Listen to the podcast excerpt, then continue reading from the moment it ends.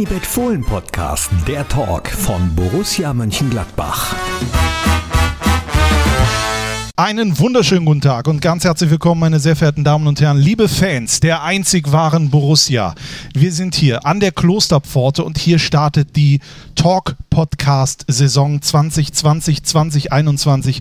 Der Unibet Fohlen Podcast, der Talk und an meiner Seite heute ja ein Weltpokalsieger, Champions League Sieger, äh, UEFA-Pokalsieger, mehrfacher deutscher Meister, mehrfacher DFB-Pokalsieger, mehrfacher Ligapokalsieger, mehrfacher österreichischer Meister, mehrfacher Torschützenkönig und einfacher Mensch. Ja, herzlich willkommen, Alex Sickler. Hallo. Also äh, das ist eine Vita, äh, da kann man schon sagen, da hat man einiges erreicht im Leben und da kommt ja noch so viel an Jahre. Ja, also ich habe schon einiges erlebt. Ähm, Gott sei Dank hast du jetzt nicht die ganzen Verletzungen noch mit dazu aufgezählt. Kommt später. Wäre es noch länger. Ähm, ja, aber ich kann auf, ein, auf, eine bewegte Karriere, auf äh, viele, viele schöne Momente zurückblicken und äh, ist natürlich auch immer cool, das dann auch mitzunehmen in die Zukunft. Das kann dir keiner mehr nehmen und du schöpfst natürlich aus viel Erfahrung. Hätte das der kleine Junge aus Bad Salzungen, sagt man Salzungen oder Salzungen? Bad Salzungen. Bad Salzungen. Hätte der das gedacht? Also war das schon immer so der Traum des kleinen Alex Zicklers? Ja, war natürlich auch früher eine, eine, eine, Systemfrage. Wir hatten ja vom Politischen, hatten wir das, war das alles noch ein bisschen anders. Äh, bei uns hat Fußball eine sehr, sehr große Rolle gespielt. Ähm, ich als Kind ähm, habe es geliebt, ähm, habe mich auch immer wieder begleitet. Natürlich jetzt nicht mit dem Anspruch, dann irgendwann mal Profi zu werden. Das Profitum gab es bei uns nicht. Bei uns war es immer noch Amateurstatus. Aber es war schon so ein, so ein kleines Ziel. Ich muss leider sagen, was heißt leider? Ich war als Kind eigentlich auch schon immer Bayern-Fan und äh, hat sich natürlich jetzt ein bisschen verschoben. Ähm, aber es war natürlich immer so ein, so ein, so ein Stück Traum, ähm, ja, das man immer wieder mal hat als, als, als Kind, äh, vielleicht mal da zu, zu spielen, aber dass es sich dann irgendwann mal bewahrheitet, äh, dass das dann ja, Real, Real, Realität wird, hätte ich mir natürlich nie gedacht. Wie lange hast du da verbracht in Bad Salzungen? Ja, relativ kurze Zeit. Ähm, in Bad Salzungen bin ich geboren. Barchfeld ist ein kleine, kleines Dorf, ungefähr drei, vier Kilometer weg von Bad Salzungen. Da bin ich groß geworden, die ersten zwei, drei Jahre. Dann äh, mein Vater hat studiert, äh, hat un unterrichtet an der, an der TU Dresden. Ähm, ich bin mit meiner Mutter danach gezogen und äh, bin eigentlich dann auch in Dresden groß geworden. Und äh, wie war das? Äh, man hatte natürlich äh, DDR, ne, hatte man erstmal auch andere Gedanken, als vielleicht, dass die Eltern einen zum Fußball fahren oder sonstiges. Wie hast du das erlebt?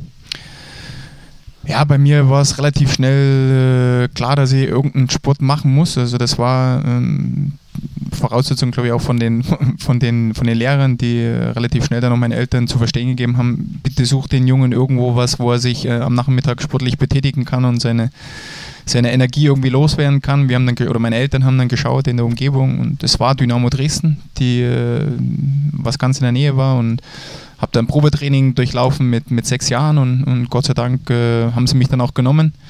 Ja, und habe dann Station für Station äh, verbracht. Äh, man muss aber dazu sagen, dass Dresden hervorragenden Nachwuchs, hervorragende Nachwuchsarbeit geleistet hat und ähm, viele große Fußballer rausgebracht hat. Und wie gesagt, das habe ich alles Stück für Stück dann äh, durchlaufen. Würdest du da ähm, jemanden rausheben können, der dir da in dieser Zeit, in dieser Jugendzeit äh, am meisten ja, die Unterstützung gegeben hat, dass es, dazu dass es dazu führte, wo du jetzt bist? Ja, es gab dann einen Trainer am Ende, aber ich möchte die Trainer auch am, am Anfang nicht missen und, und, und äh, gerade den der Martin Junge, der leider verstorben ist, äh, mein Trainer in den ersten vier Jahren hat uns als, als Kinder schon sehr, sehr viel Disziplin, also wie gesagt, Disziplin stand da auch an, an mit an, an erster Stelle. Ähm, dass Fußball halt einfach kein Einfach, äh, Einzelsport ist, sondern ein Teamsport ist und ähm, das hat er uns mitgegeben, auch wenn du halt sechs, sieben, acht, neun Jahre warst, aber das hat dir dann doch schon ein bisschen mitgeholfen. Ähm, und am Ende war es dann auch Klaus Sammer, ja, ähm, der mich äh, mit 15, 16 schon in die zweite Mannschaft äh, mit rauf, äh, raufgezogen hat und, äh, und später dann auch in die erste Mannschaft bei Dynamo Dresden mit, mit hochgezogen hat und mir das Vertrauen gegeben hat, ähm, an, an mich geglaubt hat auch und äh, mir so den, den Weg dann auch geebnet hat in, in, die, in den Profifußball. Hast du irgendwann das Gefühl gehabt, du hast irgendwelche ähm, Vorteile, dadurch, dass du ein Sportler bist, ein Fußballer, ein relativ guter äh, Nachwuchskicker in dieser ganzen ja, wie sagt man, DDR-Geschichte? Ja, wer, wer die DDR-Geschichte kennt, äh, der weiß, dass Sport äh, schon einen großen Stellenwert gehabt hat und ähm, von dem hast du auch im Nachwuchs profitiert. Also äh, bei uns war es so, es gab die Kinder- und Jugendsportschule. Ähm, die ist eigentlich dann auch mit dem oder auf das Training abgestellt worden. Das heißt, du hast zweimal die Woche, äh, zweimal am Tag Training gehabt, hast vorher Schule gehabt, Training, Schule, Training ähm, guten Rhythmus, hast aber auch alles bekommen, ähm, also Mittagessen, ähm, auch Abendessen. Ähm, ja, du, die, die hat ja nichts gefehlt. Also du hast die, die, die Unterstützung gehabt, dass du deinen Sport ähm, mit allem, was dazugehört, ausüben konntest und dich dann auch entwickeln konntest war ähm, oder gab es in der, in der Zeit, in der DDR-Zeit zu Hause viele Gespräche darüber? Also hat man, hat man sich darüber ausgetauscht, was hier passiert, wie das alles ist oder wie muss man sich das vorstellen? Ja, ich, ich meine, ich war jetzt in einem Alter, wo alles losging, 13, 14. Ähm, war vielleicht noch ein bisschen früh, aber trotzdem bekommst du es natürlich mit, weil es war dann auch äh, Demonstrationen direkt bei, bei dir vorm Fenster und äh, auch da fragst du natürlich nach. Ja ähm, wie gesagt, es ist auch im System äh, relativ klein gehalten worden, immer wieder unterdrückt worden. Also du hast auch nach außen hin oder wenn du dich nicht richtig damit beschäftigt hast, auch wenig mitbekommen. Äh, natürlich muss ich sagen, äh, Bad Salzungen ist sehr, sehr nah am Westen. Das heißt, äh, wir hatten natürlich auch die Möglichkeit, wenn ich mal bei meinen Großeltern gewesen bin, auch mal Westfernsehen zu schauen, ähm, was ja auch was Besonderes war, gerade Bundesliga natürlich dann äh, am Wochenende. Und dann bekommst du natürlich schon mit, was, was da ist, was es da gibt.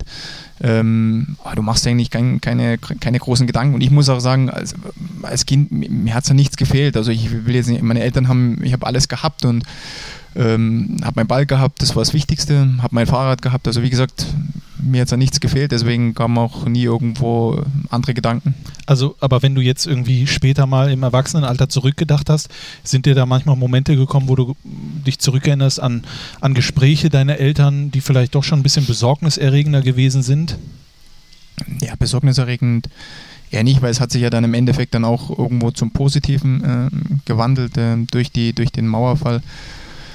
Ähm, ob dann alles gut gelaufen ist, äh, wie gesagt, den, den einen, die haben mehr profitiert, andere hätten wahrscheinlich die Zeit gerne wieder zurück. Ähm, aber ich glaube, im Großen und Ganzen war es extrem wichtig äh, für, für komplett Deutschland und ähm, ich glaube auch, dass wir dann ähm, relativ schnell auf einen guten Weg gekommen sind und ähm, ja, dass jeder seinen Weg gegangen ist. Wo hast du den Mauerfall erlebt? Zu Hause. Ich war dann zwei Tage später, war ich mit meinem Vater dann in, in Berlin, habe mir das auch alles angeschaut und äh, war ja immer noch sehr, sehr viel los dann. Ähm, war ein großartiger, großartiger Moment, großer, großer Tag, glaube ich, für alle und äh, ja, war cool. Weißt du noch, wie dein Vater dir das zum Beispiel erklärt hat, was da jetzt hier passiert? Ja, großartig erklären. Also wie, das Alter war schon so, dass du es schon mitbekommst, was, was, was da passiert. Es ist ja dann auch äh, permanent drüber gesprochen worden. Wie gesagt, es war bei, bei uns zu Hause vorm Fenster eigentlich auch die Demonstrationen. Du hast das alles mitbekommen, eigentlich live mitbekommen. Und, und das war auch dann mit der Zeit, dass du immer mehr verstanden hast, warum. Ja, es sind immer mehr Dinge dann, dann, dann ähm, ans Tageslicht gekommen, was vielleicht dann auch in dem System schiefgelaufen ist. Ja, und dann hast du eigentlich nur noch gewartet darauf, ähm, dass es dann irgendwann passiert. Weißt du noch das Erste, was du danach gemacht hast, was du durftest und was du vorher nicht durftest oder konntest? Ja, es gab ja dann dieses Be Begrüßungsgeld, diese 100 D-Mark für, für alle. Und ich glaube, das Erste, was ich mir gekauft habe, war ein Trainingsanzug von Deutschland. Von Deutschland? Ja. Okay, wer war da dein Vorbild? ja, großartige Vorbilder habe ich jetzt zu der Zeit gehabt, noch nicht gehabt. Das war Ulf Kirsten natürlich im, im, im eigenen Verein, aber es war einfach cool. Es war einfach für, für mich als, als, als Jugendlichen war es cool. Von Deutschland Trainingsanzug. Ich ähm, glaube, irgendwann kamen Adidas-Schuhe äh, äh noch dazu. Ja, das war so das Erste, was ich dann von dem Begrüßungsgeld geholt habe. Was man mit 100 Mark alles nochmal bekommen hat. Ne? Ja, da Wahnsinn. kriegt man heute ein Trikot von. Ja. Nee, Moment mal, nicht mal. Das sind ja 50 Ohne Euro. Beflockung. Ja, ja gibt es nicht mal ein Trikot für, meine Güte. Äh, äh, 23.10.1992. Kannst du dich an dieses Datum erinnern? Ich glaube, das wird mein, erstes, mein erster Einsatz. Das war dein erster Einsatz in der Fußball-Bundesliga mit Dynamo Dresden gegen Nürnberg. Gegen Nürnberg. Klaus Sammer, den du ja schon angesprochen hast, hat dich mit 18 Jahren ins Haifischbecken Bundesliga geschmissen. Ihr habt zwar verloren, aber äh, wenn du gerade schon überlegst, was sind deine Erinnerungen an den Tag oder vielleicht sogar schon vorher, wenn dir der Trainer vielleicht ein kleines Zeichen gegeben hat, hör mal, vielleicht kann es morgen soweit sein? wenn ich ganz ehrlich bin, ich muss, ich muss sagen, an den Tag habe ich gar keine großen Erinnerungen. Es war ein, ein Kurzeinsatz, glaube ich. Mhm. Ähm, eher dann an die, an die Zeit, wo man fest beim Team gewesen ist. Es war auch noch nie so, dass ich, dass ich fester Bestandteil des, der Profimannschaft gewesen bin. Das war erst dann ähm, ab, der, ab der Wintervorbereitung, äh, wo sie dann wirklich zwei, drei äh, Spieler der Profimannschaft gerade im Offensivbereich Bereich verletzt haben und du wirklich tagtäglich mit den Profis mittrainiert hast, eigentlich alles mitgemacht hast und dann ab dem Zeitpunkt dann auch in der Rückrunde ähm, ja, vollwertiges Mitglied in der, in der ersten Mannschaft gewesen bist dann bei Dresden. Du bist in der 68. Minute reingekommen. Weißt du Ja. noch für wen? Boah. Das ist hier äh, wie Gehirntraining. Hm. Ralf Hauptmann. Hauptmann, Ja. Bist du damals reingekommen. Der hat auch noch lange beim ersten FC Köln gespielt. Gut. Ne? das war jetzt nicht. Vergisst man schon ja, mal. ja. 2-1 Dieter Eckstein, das 2-0 gemacht und für euch Detlef Schössler. Schössler. Per, Schössler? Per Elfmeter. Schössler, ja. Ja. Ich gehe mal davon aus, du hattest noch die ein oder andere gute Chance zum Ausgleich, aber du warst noch, du warst noch äh, jung. Wann war dir klar, äh, erste Fußball-Bundesliga und ich, äh, dass das passt leistungstechnisch? Ich habe das drauf. Ja, eigentlich erst ab dem, ab dem Zeitpunkt dann im Winter. Ähm, ich habe dann auch relativ schnell meine, meine, meine Lehre abgebrochen. Ähm, Als was hast du eine Lehre? Maschine- und Industriemechaniker. Mhm. ähm, um dann einfach mich wirklich auf den, auf den Fußball konzentrieren zu können. Äh, Allerdings immer mit dem im Hintergrund, dass man muss sich das vorstellen, so vorstellen, dass es damals äh, so gewesen ist, du hast, äh, wenn du den Weg als Fußballer eingeschlagen hast, dann hast du zwei, drei Möglichkeiten gehabt, ähm, ähm, Lehren zu machen, die, die auch vom, vom Verein vorgegeben worden sind. Ähm, und ich habe eine davon, davon gemacht, aber es war jetzt nicht mein Wunschtraum, irgendwann Industriemechaniker zu werden. Ich habe meinen Vater im Hintergrund gehabt, der Bauingenieur äh, gewesen ist. Ähm, und der dann immer gesagt hat, verfolg deinen Traum, er, er unterstützt mich und wenn es dann mal so ausschaut, dass es nichts wird, dann kann ich bei ihm ähm, Architektur äh, mit, mit, äh, mit einer Ausbildung machen. Also das dann wäre dann eher meins gewesen. Und so habe ich jetzt auch keinen Stress gehabt, keinen Druck gehabt ähm, und konnte mich jetzt da voll konzentrieren und habe natürlich schon im Geheim, ins Geheime gehofft, dass es dann aufgeht. Das heißt, heutzutage würdest du das den Menschen auch noch mitgeben oder den Fußballern? Guckt, dass ihr was in der Hinterhand habt oder konzentrierst du dich voll auf Plan A? Na, ich glaube schon, dass es wichtig ist, dass man äh, Schule, dass man an- einen, Ab einen Abschluss hat oder eine Ausbildung ähm, hat, äh, um einfach auf der sicheren Seite zu sein, gerade in dem Alter mit, mit, mit 16, 17, 18 äh, noch die Schule zu Ende zu machen, ist extrem wichtig, weil du kannst es nicht versprechen, ja, und, und, irgendwo was in, in der Hinterhand zu haben, einen Plan B zu haben, wenn der Plan A äh, dann nicht funktioniert, ist immer nicht, nicht verkehrt. Plan A war sicherlich auch mal, irgendwann möchte der kleine Alex Zickler, was heißt klein, du warst ja wahrscheinlich damals schon riesig, 27. März 1993, Rudolf Habig Stadion, 17.100 Zuschauer, Gegen Borussia Dortmund. der große BVB und Alexander Zickler macht sein erstes Bundesligator, das äh, macht sogar zwei, ja, aber sein erstes Bundesligator in der 52. Minute. Wer hat dir die Vorlage gegeben? Jenig. Uwe Richtig, Jenig. richtig. Kannst du dich zumindest an dieses Gefühl noch zurückerinnern? Absolut. Ich glaube, das? ist auch, das ist auch was, was man, was man, was man nicht vergisst. Ähm, ja, das war überwältigend. Also wie gesagt, ich war, bin im Winter dazugekommen, habe auch in der, in der Vorbereitungszeit das eine oder andere Tor gemacht in den, in den Vorbereitungsspielen, in den Testspielen, habe mir so meinen Platz dann auch in der Mannschaft erarbeitet und äh, ja, wir hatten schon einen gewissen Druck. Wir haben um, standen hinten, hinten drin, mitten im Abstiegskampf äh, und gerade in unseren Heimspielen vor, vor ausverkauften, äh, im, ausverkauften Haus äh, vor, vor einem fußballfanatischen äh, Publikum. Ähm, ja, da, das, war unsere, das war unsere Möglichkeit, die Punkte zu holen. Und ähm, da war es ganz egal, wer, wer da kommt. Ja, und wenn du dann in so einem Spiel gegen Borussia Dortmund ähm, da noch den, das Tor machst oder so ein Tor machst, das, das ist cool. Und das zweite dann hinterher, was dann dem schlussendlich dann auch die Entscheidung gebracht hat, das ist wichtig. Ähm, Es hat mich unheimlich gefreut. Ja klar, es ist ein super Moment, wenn du dein erstes Bundesligator machst. Ähm, Aber mir hat es natürlich auch für die, für die Fans gefreut, beziehungsweise auch für die Mannschaft. Glaubst du an Schicksal? Mhm. Nicht? Der Trainer vom BVB hieß Ottmar Hitzfeld. Der hat dann gesehen, wie dieser junge Mann zwei Tore gegen den BVB schießt. Irgendwann sollte er dein Trainer werden. Du warst ähm, 150 Mal hast du unter Ottmar Hitzfeld gespielt, nur unter Giovanni Trapattoni mehr. Hat er dem irgendwann mal erzählt, bei dem Spiel wusste ich irgendwann den Jungen, wenn ich den mal kriege, dann hole ich mir den?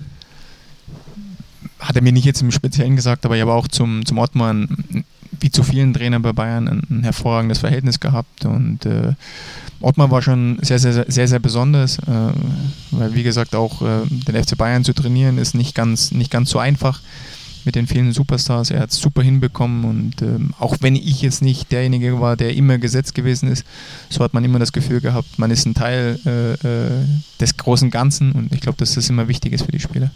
Ottmar Hitzelt war es jetzt nicht, äh, der dich äh, zum FC Bayern geholt hat, da war er nämlich noch nicht Trainer, sondern äh, Erich Ribbeck war Trainer also, also 28 äh, Spiele lang, äh, bevor Franz Beckenbauer übernommen hat. Aber wir wollen ja gar nicht so tief über den FC Bayern äh, sprechen, per se, über deine Zeit schon. Aber wie kam es denn dazu, dass dein Lieblingsverein äh, ja auf einmal auch dein Verein wurde, wo du auf einmal äh, ja, das Trikot von trägst und in der Bundesliga spielst? Ja, wir hatten, ich glaube, zwei Wochen vorher oder zwei Wochen später nach BVB haben wir das Spiel gehabt gegen Bayern zu Hause. Äh, haben relativ frühzeitig ähm, eine rote Karte hinnehmen müssen, also haben, ich glaube, 70 Minuten lang oder 60 Minuten lang mit, mit einem Mann weniger gespielt und äh, haben trotzdem, ähm, sage ich, für unsere Verhältnisse ein sehr, sehr gutes Spiel gemacht. Ich habe zwei Riesenchancen gehabt. Ähm, wir haben nur 0 gespielt, war ein extrem wichtiges Spiel, äh, wichtiger Punkt auch für uns. Ähm, und ähm, die Leistung, glaube ich, für, für meine für meine Verhältnisse damals war auch eine sehr, sehr gute. Und dann war es einfach so, dass kurze Zeit später mein damaliger Berater angerufen hat äh, und mich gefragt hat, ob ich mit dem Namen Uli Hönes was anfangen könnte. Ich gesagt, ja, da war irgendwas. Der macht ja, Würstchen. ja, unter anderem. Und äh, ja, dass sie Interesse hätten, mich zu verpflichten. Und dann ging alles relativ schnell. Also bin dann gesagt, ja, passt. Okay. Äh, die Chance kriege ich nicht äh, so oft in meinem Leben und äh, man kann drei Jahre lang lernen von, von den Besten und äh, aber dann wie, schauen, wo, wo der Weg hingeht. Wie erklärt, also wie hat der Uli Hoeneß dir erklärt, dass er Interesse an Alexander Zickler hat, den 19-Jährigen? Ja, ich glaube schon, dass man irgendwo ein Stück weit auch Qualität mitgebracht hat. Die war sehr, sehr schnell, ähm, was vielleicht dann auch äh, zu dem Spiel gepasst hat. Äh, man, es war so, dass auch ähm, junger Spieler wichtig ist, ähm, mal, mal auszubilden und, und, und äh, das sehr, sehr interessant war für den FC Bayern. Ja, und so kam es dann auch zur, zur Verpflichtung. Für fast 2,5 Millionen D-Mark. Was hat das mit dir gemacht? Ja, nichts, war ja, äh, war ja äh, eine Verhandlung zwischen, zwischen beiden Vereinen. Ähm, natürlich war mir klar, dass äh, zu dem Zeitpunkt die Summe ähm, für einen Spieler, der gerade mal, ich glaube, zu dem Zeitpunkt zehn Bundesligaspiele gehabt hat, damals sehr, sehr hoch gewesen ist und da gab es auch soziale Hintergründe. Ja. Wie gesagt, Dynamo hat äh, das Geld gebraucht dringend. Ähm, ja, und FC Bayern hat es gezahlt. Also da ist, da ist nicht wie heute, wenn einer 100 Millionen Euro kostet, ah, ist, das, ist der Rucksack zu schwer oder so. Da, da warst du nie irgendwie in, in Ängsten? Nein, also wegen, so wegen der Ablöse eigentlich überhaupt nicht. Also man kommt dann schon zum FC Bayern, da gibt es genügend andere Sachen, wo man, man Angst hat. Ja. Wo der Druck dann auch äh, äh, groß ist. Und zum Beispiel, was, was sind das für Sachen? Ja, also du wirst natürlich ganz anders beobachtet. Ja. In Dresden war das alles relativ klein gehalten, obwohl die Fußball-Euphorie sehr, sehr groß ist. Aber das ist halt ja, beim FC Bayern nochmal das Zehnfache und äh, du bist, stehst permanent unter Beobachtung. Ja, du hast einen Druck, du, du, du musst Meister werden eigentlich. Ähm, der zweite Platz ist der erste Verliererplatz. Und so bist du halt in jede Saison gegangen. Also der Druck war schon sehr, sehr groß. Dem hast du aber standgehalten, zumindest wenn man rein die Titel an, äh, anschaut. Das haben wir uns ja angesehen äh, oder angehört. Das waren ja ganz viele. Was ich mich immer gefragt habe damals, äh, ich verfolge natürlich Fußball auch seit 2000, glaube ich. Das war ja deine Zeit. Ähm, und ich dann wusste, ich spreche heute mit dir. Äh, du machst dir wahrscheinlich mittlerweile keine Gedanken mehr, aber äh, hat, bist du erfüllt? Hat dich die Karriere erfüllt oder denkst du manchmal, das hätte noch mehr sein können?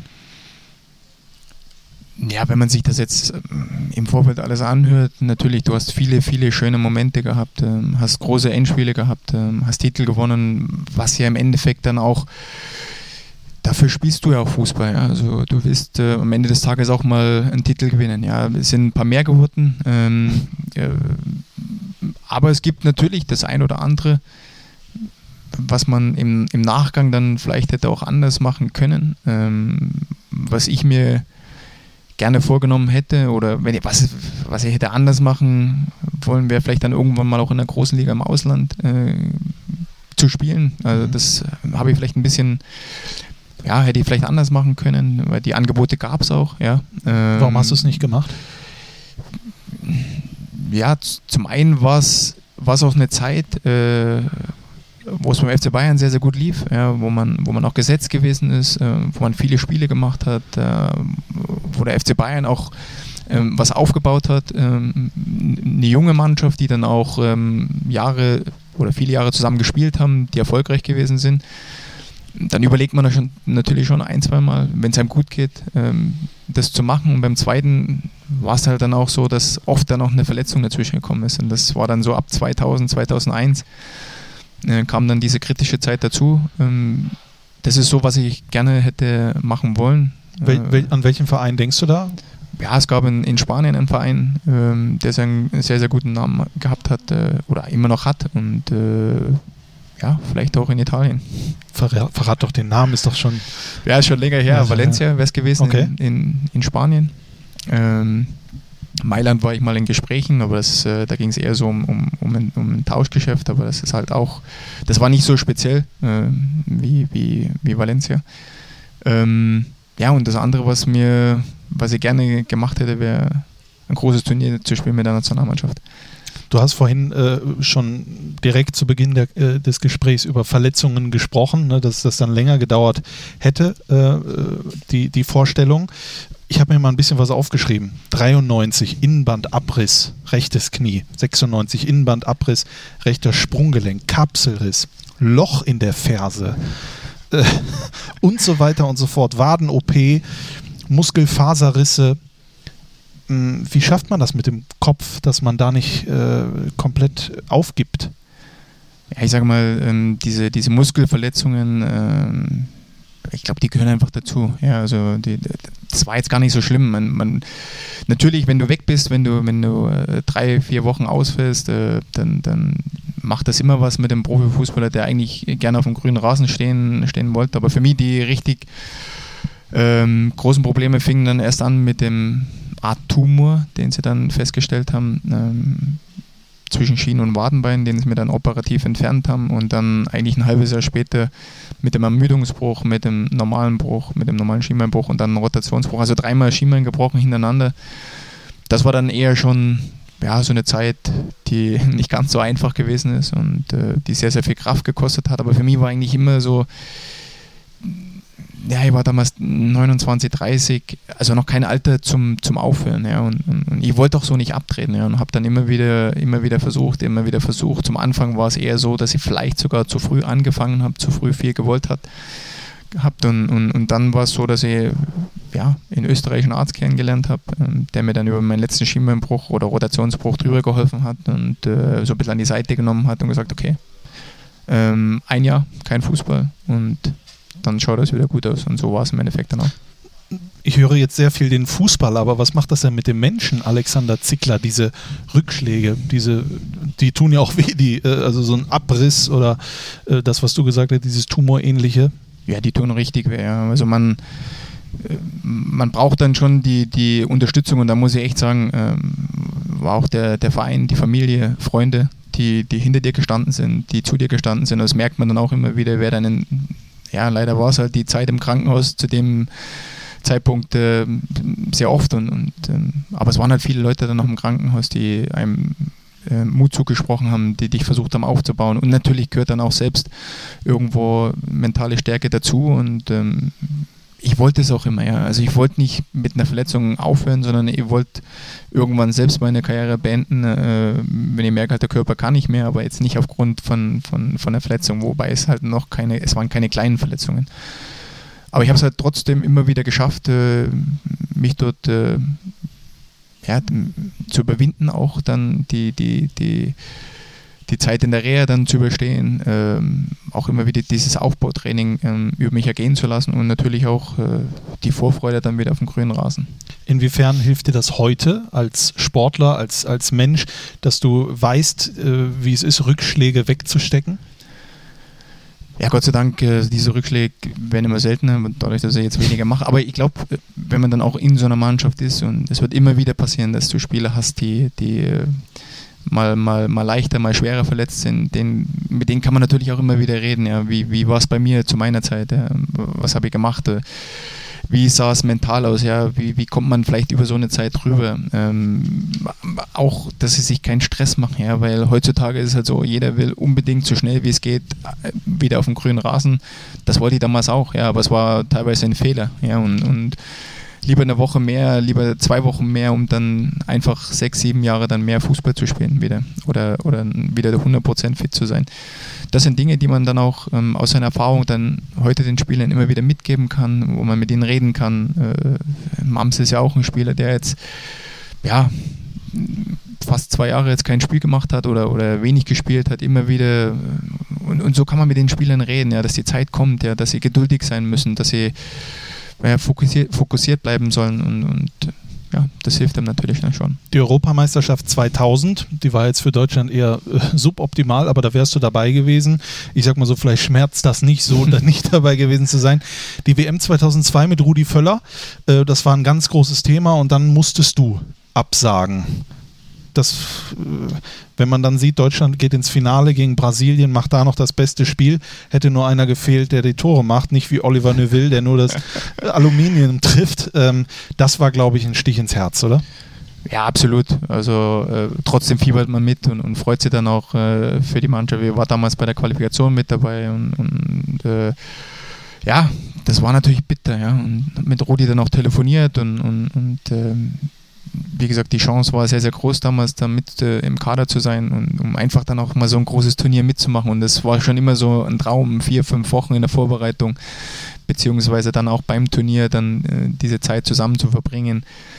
Ähm, aber man, man kann sich die, die, man kann sich nicht alles äh, äh, so bunt malen. Es, es, passiert halt einfach. Es gehört halt einfach dazu, Verletzungen im Fußball und, und auch wenn es bitter ist, aber wie gesagt, ich habe andere schöne Momente mitmachen dürfen. Definitiv, ähm, aber du merkst, wir reden gerade kurz noch über die bitteren. ähm, wir müssen es ja auch ein bisschen kompakter machen, nochmal zur Erklärung. Wir sind gerade im Trainingslager. Gerade gab es eine richtig krasse Einheit, ja, die auch dich kaputt gemacht hat. Deswegen versuchen wir ein bisschen, äh, sonst geht es ja immer zwei Stunden lang. Die könnten wir auch füllen, aber wir versuchen es so kurz wie möglich zu machen. Ähm, wir haben 2002 äh, haben wir gesprochen, äh, Enttäuschungen gibt es dann auch oft einen Alexander Zickler, der vielleicht sich irgendwo hinzieht äh, und, und weint vor Druck? Oder, oder wie, wie verarbeitest du das? Also geweint hätte ich jetzt nie, aber es gibt dann schon, also wichtig ist glaube ich, und das war, das habe ich auch gehabt, äh, dass man zurzeit äh, als Profisportler, als Fußballer jetzt in dem Fall auch, auch Leute hat, äh, ja, die normal sind, die, die einen dann auch, wo, wo, das gar kein Thema ist, ja, wo man über andere Dinge reden kann, wo man andere Dinge mitbekommt, wo man einfach auch äh, weiß, dass das, was man macht, wie gesagt, das ist, das ist überragend und das ist super, aber es ist nicht alles im Leben, ja, und, und äh, wenn man dann auch äh, am Abend dann irgendwie mit Freunden essen ist, die wie gesagt nochmal mit Fußball überhaupt nichts zu tun haben, ja, und die, wo du dann auch ein Stück weit wieder geerdet wirst, wo du über andere Themen, äh, die die Leute äh, betreffen, dann auch redest und wo du einfach siehst, dass ein verlorenes Spiel, ja, ärgerlich ist, aber wie gesagt kein Weltuntergang ist, ja, die ganz andere Probleme haben. Ähm, ich glaube, dann dann beruhigt das dann schon auch mal und, und, und, und äh, man, man kommt leichter über Niederlagen, leichter über Verletzungen äh, drüber, weil man einfach weiß, Fußball ist nicht alles im Leben. Wann, wann wird denn der Mensch Alexander Zickler emotional? Also wann gab es denn mal den Moment oder den letzten Moment, wo du äh, Tränchen verdrückt hast? Boah. Ähm, natürlich. Wir sind alleine. Na, was natürlich immer sehr emotional ist, ist die Kindergeburt äh, ist immer so ein Thema, wo man natürlich schon die eine oder andere Träne ähm, entweder verdrückt oder auch zulässt und was glaube ich auch ganz wichtig ist, äh, natürlich auch äh, in der Familie, wenn irgendwelche äh, ja, mit meiner Frau, selbst wenn man mal einen coolen Film schaut, ja, und es ist ein trauriges, auch da kann es mal passieren, dass eine, eine, eine Träne runterkommt, aber ansonsten eher weniger. Du schämst dich nicht dafür, für Emotionen? Oder wie, wie, wie gehst du damit um? Nein, überhaupt nicht. Nee? No, gar nichts. Du also wenn ich jetzt zum Beispiel bei die, an die Geburt meiner Kinder denke, dann sind auch ein, zwei andere Leute im, im Raum. ja, das ist einfach so. Es ist äh, was, was, was Wunderbares, ja. Äh, äh, ein, ein, ein, kleines Kind, äh, äh, was geboren wird und, und, was jetzt in das Leben reinwächst, ähm, du hast eine gewisse, du hast eine Verantwortung, es ist dein Kind, ja, und es ist ein wunderbarer, wunderschöne Momente und, und äh, da sollte man auch Emotionen zulassen können. Definitiv. Es gibt ja oft viele, vor allen Dingen im Fußballbereich, ne, die ja sehr stark sind oder zumindest so tun, als wären sie es. Aber das war für dich kein Problem, auch Schwäche zu zeigen. Ja, wie nochmals, wie gesagt, das sind Momente, die, die es gab es auch im Fußball, wenn wir an das verlorene Finale äh, gegen Manchester United 99, auch da, klar, das ist einfach bitter, ja, weil, wenn man so nah äh, vor, vor irgendwas steht. Ähm, aber ansonsten war es eher dann privater Ebene. 99 wurdest du in der, äh, äh, nein, wurde, wurdest du in der 71. Minute ausgewechselt für Mehmet Scholl. Du standst in der Startelf, damals in äh, Barcelona. Äh, gegen Manchester United. Basler nach vier Minuten, glaube ich, per Freistoß das 1 zu 0 gemacht und dann sah es relativ gut aus. Jeder kennt die Geschichte von Franz Beckenbauer, der da oben gesessen ist, im Aufzug gestiegen, runtergefahren und auf einmal war es äh, 2-1 für Manchester United. Danach wurden natürlich schon viele gefragt, du auch. Aber das mache ich jetzt auch. Äh, kann, kann man das überhaupt irgendwann mal verarbeiten, sowas? Ich kriege immer gerade Gänsehaut wieder. Ja, ich glaube, dass für uns extrem wichtig war, dass wir zwei Jahre später den Titel geholt haben. Ähm, ansonsten würdest du halt permanent, äh, natürlich, äh, du wirst danach, äh, du wirst darauf angesprochen und, und du kannst es auch nicht wirklich beschreiben, was da in dir, in dir vorgeht oder was da äh, oder wie das passiert. Ich meine, du hast 90 Minuten ein Finale dominiert, hast äh, große Chancen auf das 2-0, 3-0, alles scheint eigentlich relativ sicher äh, und dann kommen halt zwei, drei Minuten Nachspielzeit dazu und dann verlierst du so ein Finale.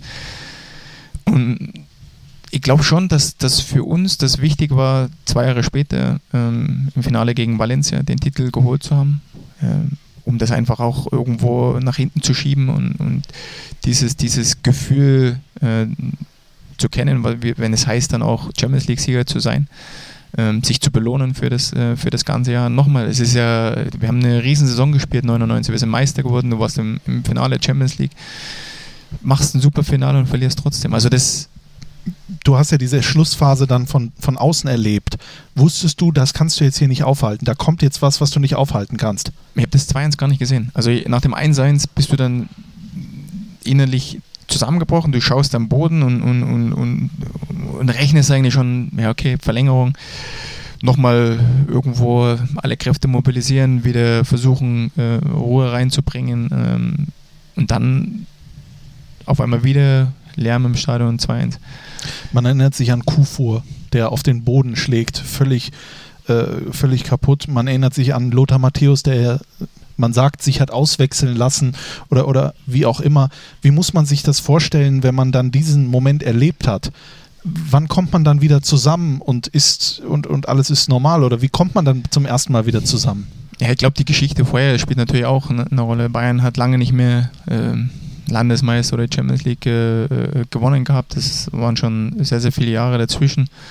Und äh, jetzt bist du so nah dran und, und dann hast du den Potter eigentlich und dann gehst du trotzdem wieder vorbei. Ja. Und was ich echt sagen muss, ich habe keine bessere Feier erlebt am Abend wie diese. Ihr habt gefeiert? Wir haben gefeiert, ja. Und ja. ich glaube, dass das auch für die, für die Mannschaft, also es war jetzt nicht von 0 auf 100, sondern es hat ein bisschen, bisschen gebraucht, ganz klar. Ich glaube auch, dass der ein oder andere Spieler dann schon auf dem Zimmer war, aber ja, wir haben eine sehr, sehr gute Saison gespielt. Äh, wir haben gefeiert und ich glaube auch auf, auf dieser Feier ist das alles nochmal enger zusammengerückt. Also wir sind auch nicht auseinandergebrochen nächstes Jahr, sondern wir sind wieder Meister geworden, waren jetzt zwar nicht im Finale, aber das Jahr drauf sind wir wieder Meister geworden und waren wieder im Finale und haben, den, haben, haben das Finale gewonnen. Also es hat schon irgendwo was getan dann auch mit der Mannschaft. Also du bist dann nochmal enger zusammengerückt. Ja, du wie als ob du sagst, okay, wir, wir wollen das, ja, wir wollen das schaffen. Vielleicht nicht nächstes Jahr, vielleicht, oder vielleicht nächstes Jahr, vielleicht übernächstes Jahr, aber wir wollen das. Wir wollen das zusammen erreichen. Wir wollen das wiederholen und wir wollen das Finale gewinnen. Zwei Jahre später, du sprichst das an, 100. Minute bist du für Giovanni Elber gekommen. Vermutlich hat Ottmar Hitzfeld dir auch mitgegeben, du machst den Elfmeter oder du bist fürs Elfmeterschießen oder nicht? äh, noch nicht wirklich. Ähm, ja, das war, war natürlich auch ein, eine heiße Kiste und äh, zwei Elfmeter schon äh, im, im Spiel äh, für, fürs 1-1, dann Verlängerung, dann Elfmeterschießen und ähm, wie gesagt, ich kann mich nur erinnern, der Ottmar kam dann zu mir und sagte, ähm, ja, ob ich schießen will und ich habe gesagt, ich habe mich umgedreht, es war auch keiner mehr da, also die waren auch alle weg schon, was man dann auch versteht, nach 120 Minuten, viele Spieler waren schon am Limit, äh, auch von, vom, vom Nervlichen, ich bin jetzt in der 100. gekommen, war relativ frisch und habe dann gleich gesagt, ja klar, ich schieße. Ottmar war dann weg, dann habe ich erstmal überlegt, okay, also du hast ja noch nie einen Meter geschossen, also äh, war das mein erster Pflichtspiel-Elfmeter in, in meiner Karriere, also ein bisschen Druck war da. Ja. Aber ich habe mir von vornherein eine Ecke rausgesucht und habe gesagt, da schieße ich hin und fertig aus. Und war drin zum 3-3. Später dann Oliver Kahn. Kahn, die Bayern. Marcel Reif. Wir erinnern uns und dann warst du Champions League-Sieger. Äh, du hast es ja gerade auch angesprochen, was dieser Titel für dich bedeutet, vor allen Dingen mit dem Hintergrund zwei Jahre zuvor. Das ist ja wieder so eine Karikatur, die man nehmen kann, auf dein Leben drauf, Rückschlag, dann aber wieder zurückgekommen. Äh, ähm, das ist doch etwas weit weg vom Fußballer. Das stählt einen doch als, als Mensch oder so. Und, und jeder wird doch wahrscheinlich zu dir kommen und sagen, hör mal zu, da ist das und das passiert und du wirst immer irgendwie demjenigen klar machen können, das Leben geht weiter und es geht auch wieder nach oben. Ja, auf jeden Fall. Ähm, was natürlich der, der große Vorteil, also es wird dir schon von Bayern auch da in der Zeit eingeimpft. Also für dich ist wichtig, ähm, wenn du da bist, dann wirst du erfolgreich sein. Ja? Und dann kann es auch mal sein, dass es Niederlagen gibt, aber dann heißt es da noch härter zu arbeiten, noch mehr zu investieren und das merkt man halt einfach auch bei dem Verein, dass sie halt seit Jahrzehnten äh, da ganz oben sind, aber es verändert dich als auch Mensch. Also ich will auch selber dann äh, das Beste ja, und, und, und will für mich ähm, das Beste. Das heißt, äh, gewinnen, will mich entwickeln, will, also es tut schon was mit dir dann auch. Wenn du jetzt dann, wenn wir zu dem, zum Ende dein, deiner Karriere kommen, als Fußballer äh, äh, dir ein Spiel raussuchen müsstest, welches du auf jeden Fall nochmal spielen wollen würdest, egal im Guten oder im Schlechten, welches wäre es dann? Ich würde gerne das Weltpokalfinale nochmal spielen. Warum? Weil da war ich nicht dabei. Da warst du nicht dabei. Verletzt. Und das äh, hast du dir dann im Fernsehen angeschaut, oder? Ich habe es mir im Fernsehen angeschaut. War ja, glaube ich, wo war das? Tokio. 2001 in Tokio. 1-0, glaube ich, damals. Mhm, Sami Kufo. Sami Kufo, das ist auch wieder so eine Geschichte. 99 hat er noch auf den Boden gehauen. Ja. Warum dieses Spiel? Ja, weil das nochmal noch mal eine Bestätigung war von, von, von, von dem Jahr vorher und, und ähm, einfach nochmal der Höhepunkt. Gab es irgendwann in dieser Zeit, dieser wahrscheinlich langen Zeit, wo du auch Zeit, äh, Momente hattest, um nachzudenken, dann der Moment, wo du gesagt hast, weißt du was, wenn ich immer aufhöre, dann werde ich, dann mache ich Trainer. Hm, ich glaube, das hat sich auch erst entwickelt. Also ich habe dann schon angefangen am Ende meiner Karriere die, die Trainerausbildung äh, in Österreich. Genau, du bist noch nach Sol Salzburg, Salzburg gegangen, genau. hast in Linz, glaube ich, deine da habe ich mein letztes Jahr dann da verbracht. Dann, genau. genau, 15 Spiele nochmal äh, gemacht. Wir müssen jetzt ein bisschen springen, weil wenn wir jetzt auch noch über Österreich sprechen, ich habe es ja vorhin gesagt, 165 Mal für, äh, für Salzburg. Übrigens eine überragende Bilanz. Also das 308 Mal für Bayern, 70 Tore, 27 Vorlagen und 165 Mal für Red Bull, 65 Tore, 22 Vorlagen. Da kann man mal sehen, wenn du bei Bayern noch mehr, ne, was da noch möglich gewesen wäre. Und ihr aber einiges liegen lassen. Ich glaube, dass die Tore auch für viel, viel kleiner waren. ja, das, das kann natürlich auch sein. Ich meine, auf deinem Weg Giovanni Trapattoni, Ottmar Hitzfeld, Otto Rehagel, Franz Beckenbauer, Hermann Gerland, Erich Ribbeck, Ralf Minge, Klaus Sammer, auch wichtig damals, Hüb Stevens, Kurt Jahre. Du hast ja alles an Trainer mitgemacht. In jeder Sparte von die Null muss stehen bis äh, Halligalli. Äh, ich meine, da muss man noch Trainer werden, oder? Ja, und es war, es, es, hat sich dann irgendwo, irgendwo entwickelt und ähm, wie gerade gesagt, ich habe dann gegen Ende meiner Karriere dann angefangen, auch die, die Trainerausbildung zu machen, aber ohne jetzt, dass ich sage, ich muss jetzt direkt danach sofort ins Trainergeschäft einsteigen. Ähm, ich bin nach meinem letzten Jahr äh, Repräsentant, Botschafter in Salzburg gewesen, was ich echt extrem cool fand in dem ersten Jahr, weil du ein, ein Stück weit Abstand bekommen hast, auch zum, zum, zum Rasen. Also ich glaube, dass das einfach auch mal für den Kopf wichtig ist, dann äh, Fürs ja. Nichtstun bezahlt Nein, nein, nicht fürs Nichtstun. nein, nein, überhaupt Spaß. nicht, weil ähm, du natürlich auch mal intern in, in, in äh, Sachen reinschauen oder in, äh, in Abläufe reinschauen ja. kannst, wo du nie weißt, was da passiert und, und was eigentlich dahinter steckt alles. Und das war für mich extrem interessant. Aber es ist dann auch relativ schnell dann wieder der, der so dieses Gefühl, du, du musst wieder was machen. Und ich habe in, in der zweiten Hälfte in, in diesem Jahr dann angefangen, ähm, Stürmertraining zu machen in der, in der Akademie und äh, von Salzburg. Und dann kam auch dieses Gefühl wieder zurück, ja, jetzt wäre es cool, dann auch vielleicht mal irgendwo selber eine, eine Mannschaft zu, zu, zu trainieren. Und für mich war es perfekt, dann auch in, in dem Nachwuchs dann in Salzburg da wieder einzusteigen und dort auch im, im, im Nachwuchsfußball, Jugendfußball anzufangen, um, um dich zu probieren, um, um selbst mal zu sehen, wie, wie ist das, da draußen zu stehen. Äh, es ist ja einfach auch anders neben dem Platz als auf dem Platz. Es ver verändern sich ein paar Dinge, du hast mehr Verantwortung. Ähm, das war cool, war super, möchte ich nicht missen. Äh, war das denn immer so, dass du gesagt hast, Jugend, das ist das, wo ich mich wohlfühle, oder war immer schon klar, ich möchte in den Profifußball dann? Ähm, ich glaube schon, dass es dann ähm, irgendwann kommt dann auch, ja, dass, dass, du, dass du mehr möchtest. Du steigst ja auch in der Jugend auf. Also ich habe angefangen ähm, U13, dann U14, U15, dann warst du in Liefering und dann bei den Profis. Also es, aber ich möchte diese Zeiten vorher nicht missen, gerade ja, zu den Anfangs, in den Anfangszeiten, ähm, wo du dich selber probieren kannst, wo du selbst dann ähm, klar, du kriegst so ein Stück, ein Stück weit Philosophie vorgelebt, ja, und, und ähm, aber du kannst trotzdem immer wieder links und rechts ein bisschen ausbrechen und, und kannst auch mal was probieren und mal was verändern, auch mal Fehler machen, ähm, dort auch wieder lernen, äh, Umgang mit den Spielern und sie werden auch Erwachsene, sie werden, sie wollen mehr wissen, du, du musst mit ihnen reden, also es kamen viele Dinge dazu. Und, und dann entwickelt sich das natürlich auch ähm, Richtung Profifußball. Klar, ist natürlich extrem interessant. Ähm, war in Salzburg auch äh, super schöne zwei Jahre. Aber ich muss sagen, jetzt auch der Schritt in die deutsche Liga zu einem Weltklasseverein. Äh, ja, schöner kann es nicht sein. Wann kam denn Marco Rose in dein Leben?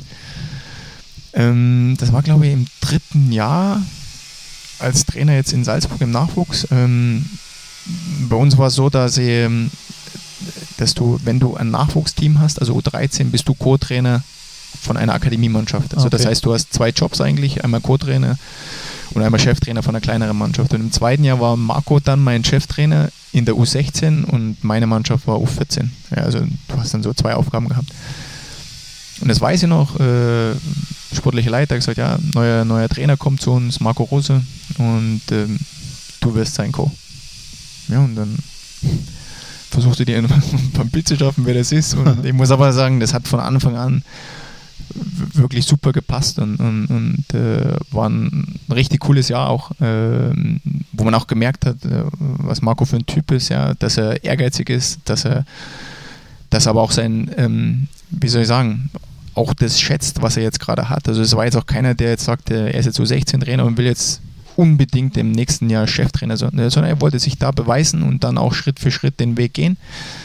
Und ähm, und das aber auch als damals schon im Team. Also nicht alleine, sondern immer wieder auf Augenhöhe. Und äh, ich habe viel lernen können von ihm, auch jetzt, wie gesagt, noch. Und ist top. Aber habe ich dann richtig rausgehört, als gesagt wurde von Marco Rose, wusste Alexander Zickler nicht, wer Marco Rose ist? Der Bundesligaspieler Marco Rose, den kanntest du nicht? Ja, vom Namen her schon.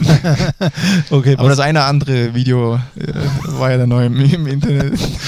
Das, und, und wie war Aber hat nur den, den guten Ruf äh, bestätigt. Absolut. Wie war das erste Aufeinandertreffen? Ja, zum Anfang natürlich muss man sie erst kennenlernen. Ähm, aber er kommt aus Leipzig, wie gesagt, ich bin in Dresden groß geworden, also die Sprache können wir noch. Ja. Und äh, ja, das hat auch nicht lange gedauert. Wie gesagt, das ging relativ schnell, dass man auch äh, da harmoniert. Wenn du das gerade sagst mit harmoniert, spielphilosophisch, also Fußballphilosophie, oder ist das Erste, was passen muss, menschlich? Ja, erstens menschlich. Ja. Also wenn das dann nicht passt, dann, dann, dann wird es schwierig. Ja. Natürlich kann so eine Philosophie, wenn das passt auch, äh, kann man, redet man immer vom Gleichen, aber es gab ja auch Trainer und Co-Trainer, die sich vielleicht nicht gemocht haben, aber das hat halt im, beim Arbeiten zusammengepasst. Ja, ich glaube, wichtig ist dann, dass es gibt ja auch Zeiten, wo man nicht immer einer Meinung ist, sondern und, und da ist es halt wichtig, dann auch äh, so eine Größe zu haben oder so menschlich zu sein, einfach auch mal was zu akzeptieren, ja, oder zu, zumindest darüber zu, zu, diskutieren. Am Ende des Tages entscheidet trotzdem immer der Cheftrainer.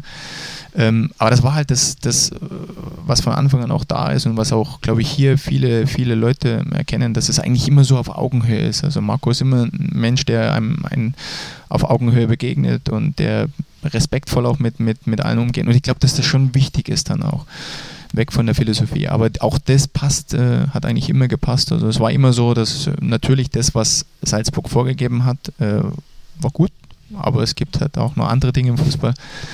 Und äh, ist, ist, wenn ihr dann als Trainer aufeinander getroffen seid, ist das, was man als Spieler geleistet hat, dann äh, egal? Ist das dann gelöscht? Also heißt es nicht, hör mal, ich sag dir das jetzt, ich habe Erfahrung, ich habe mal ein Champions League-Finale gespielt. Ist das dann Makulatur oder, oder kann das schon jemanden überzeugen? Also sagt der Rose, okay, ich hatte noch kein Champions League-Finale, ich glaub dir jetzt mal. Dann machen wir es so. Na, ich, ich, glaube, dass es ähm, ähm, ja, dass Marco schon einer ist, der dann auch mal nachfragt, wie wäre es, wenn, ja, was wäre, wenn, oder wie war es bei dir damals in den, in den Zeiten und ähm, was habt ihr anders gemacht? Was war für euch wichtig? Warum seid ihr so, so in das Finale gegangen? Oder es gibt ja Dinge, ja, die, die ich meine, Mainz anders gelaufen sind wie in, in München zusammen, äh, wie in München, ja. Und es wird überall so sein. Es werden immer Dinge anders irgendwo äh, ablaufen und äh, dann wird man auch darüber, darüber, darüber diskutieren, ja, was, was könnte man anders machen? Wie, wie war das vor dem Endspiel oder wie war es im Spiel dann auch? Mhm aber du hast das noch nicht so bewusst eingeworfen, hast gesagt, hör mal zu, äh, ich habe hier einen Champions League-Titel, mein lieber Freund. Na, beim Olli. Olli war ja auch Vize. ja, Olli ist der Vize-Olli. Ja, das ist richtig.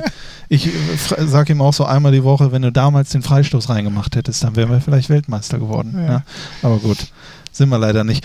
Ähm, wann, ab, ab welchem Moment oder vielleicht, ich weiß ja gar nicht, ob es überhaupt ist, aber äh, ab welchem Moment hast du gesagt, der Marco, das ist der Marco, das ist mein Freund, das ist ein Freund von mir ist ein guter Freund. Ja, auch das hat sich relativ, relativ schnell entwickelt, weil, wie gesagt, es ist jetzt nicht so, dass wir äh, damals in, in Salzburg permanent jeden Abend was gemacht haben, aber wir haben uns gut verstanden. Ja, und, und, wenn, und man merkt dann, wenn du jemandem was erzählst, was du nicht jedem erzählen würdest, dann, dann, dann passt da auch schon was. Ja. Dann vertraut man demjenigen, dann, dann ist das eigentlich auch schon eine Freundschaft, wenn man denjenigen dann auch um, um, um Rat fragt. Und wie gesagt, das hat sich dann so entwickelt und ja, deswegen ist es auch jetzt wahrscheinlich zu dieser WG geworden. Ähm, weil es einfach passt, weil es einfach harmonisch ist, weil einfach jeder für sich unkompliziert ist und äh, man über Dinge reden kann, die auch äh, nichts mit Fußball zu tun hat.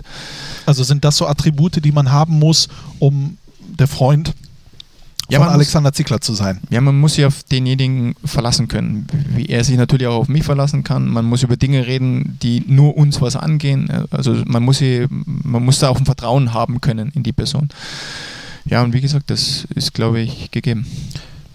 Ähm, wie viele Leute würdest du sagen, äh, würdest du als Freund bezeichnen? Gibt es da nochmal so eine Abstufung? Gibt es einen besten Freund? Wie muss man sich das vorstellen? Boah, das sind mal so, so Fragen, ja. Viele kommen ja dann und sagen, sie haben dort Freunde und dort Freunde und genau. 10 und 15. Und ich denke, für mich war das damals, das? für mich war das damals schon mal äh, so nach der gerade äh, ja, nach den Krankenhausaufenthalten, die ich gehabt habe äh, bei Bayern. Da sieht man dann wirklich, wer dann auch, gerade beim letzten dann oder beim vorletzten, wer dann nochmal kommt und wer da ist, wer, wer, wer den Zuspruch gibt. Und, und da haben, war schon der eine oder andere dabei, wo ich gesagt habe, okay, ja, also es läuft nicht mehr bei Bayern. Ähm, man, man ist eher auf dem Abstellgleis erstmal durch diese Verletzung und der ist halt dann nicht da. Auch das gibt es, ja, und das ist auch ganz normal und da bin ich auch überhaupt nicht böse.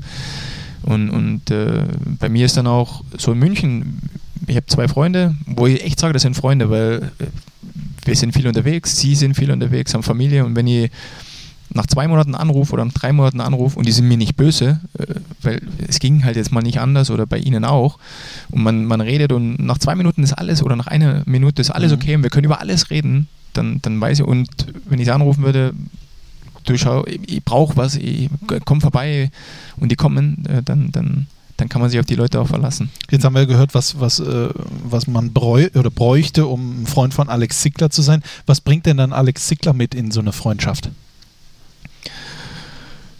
Ja, erstens, ich bin loyal, bin, glaube ich, auch vertrauenswürdig. Also mit mir kann man über alles reden. Ähm, ja, offen für, für, für, für Dinge auch abseits vom Fußball. Ähm, ja, weiß nicht. Also gibt es nicht irgendwas, was immer auffällt? Ja, ich weiß, über sich selber zu sprechen, ja. mich selber zu beschreiben. Ähm, man müsste wahrscheinlich dann auch andere fragen, wie, wie, wie sie mir empfinden, wenn sie mir gegenüber. Also ich glaube schon, dass ich ein offener Typ bin, der, der freundlich ist, der respektvoll äh, mit, mit jedem auch umgeht. Ähm, Was empfindest du denn als deine, als, als, deine größte Stärke? Sagen wir mal, du bist eine menschliche Steckdose und da können dann Leute äh, ihr, ihr Kabel ranstecken, um dann wieder Kraft zu tanken oder Energie zu tanken.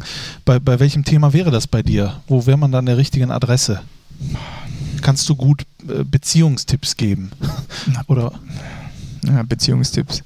Ja, ich, ich, kann gut zuhören, ob ja. dann die Tipps perfekt sind, aber ich höre gerne zu, klar. Okay, du kannst gut zuhören. Und, und, und, und äh, bin da auch offen für, für, für diese Gespräche. Und wenn, wie gesagt, wenn mir jemand braucht, wenn irgendjemand was braucht, dann bin ich da, dann, dann helfe ich auch. Und wenn die dich fragen, Alex, ich bin irgendwie auf der Suche nach dem Schlüssel, um, um glücklich zu sein im Leben. Was, was würdest du denen äh, antworten? Was ist der Schlüssel, um glücklich zu sein? Zufriedenheit. Also jetzt schon mit dem, was man hat, nicht immer nach, nach mehr, noch, noch mehr, noch mehr, sondern auch eine gewisse Zufriedenheit an dem, was wir haben. Ja, und man sieht es gerade in den Zeiten, wo wir leben, wo wir groß werden, äh, sollte man auch mal eine gewisse Zufriedenheit haben. Inwiefern siehst du dann Liebe als Fundament für Zufriedenheit? Boah, das sind so, so Gespräche, die, ja, die mag meine Frau gerne. Ja. äh, auch das ist wichtig, dass man eine Geborgenheit hat, dass man ähm, das ist ja gerade in der Zeit jetzt für mich extrem schwierig. Meine Familie ist nicht da, meine Familie ist in Salzburg. Ja. ja und, und deswegen freue ich mich zum Beispiel unheimlich, wenn ich jetzt nach dem Trainingslager mir ins Auto setze und wieder zu meiner Familie fahre, weil, weil ich da wieder diese Liebe mir hole, ähm, auch für die, für die nächste Zeit, wo ich sie halt nicht sehe. Also es ist schon extrem wichtig dann auch. Also das ist im Prinzip, ja, also ohne das würdest du gar nicht äh, funktionieren. Na, absolut nicht. Absolut nicht. Also ich brauche das sowieso, meine, meine, meine Kinder eben braucht die täglichen Telefonate und natürlich dann auch so einen, so, einen, so einen gewissen Rhythmus dann auch meine Familie zu sehen. Äh, für die Kinder auch extrem wichtig, äh, ja, um dann auch wieder die, die Kraft zu holen, ihnen auch wieder äh, was zu geben vom Papa. Wann wusstest du denn, dass du gesettelt bist in einer Familie, die du nicht mehr hergeben willst? Ja, also von Anfang an. Ist das so? Ja, klar ich weiß ja nicht, wie das, also ich bin jetzt noch nicht, äh, ich bin 31, habe jetzt noch nicht so viel Erfahrung. Ne? Also das, man lernt sich kennen und dann weiß man, das ist es.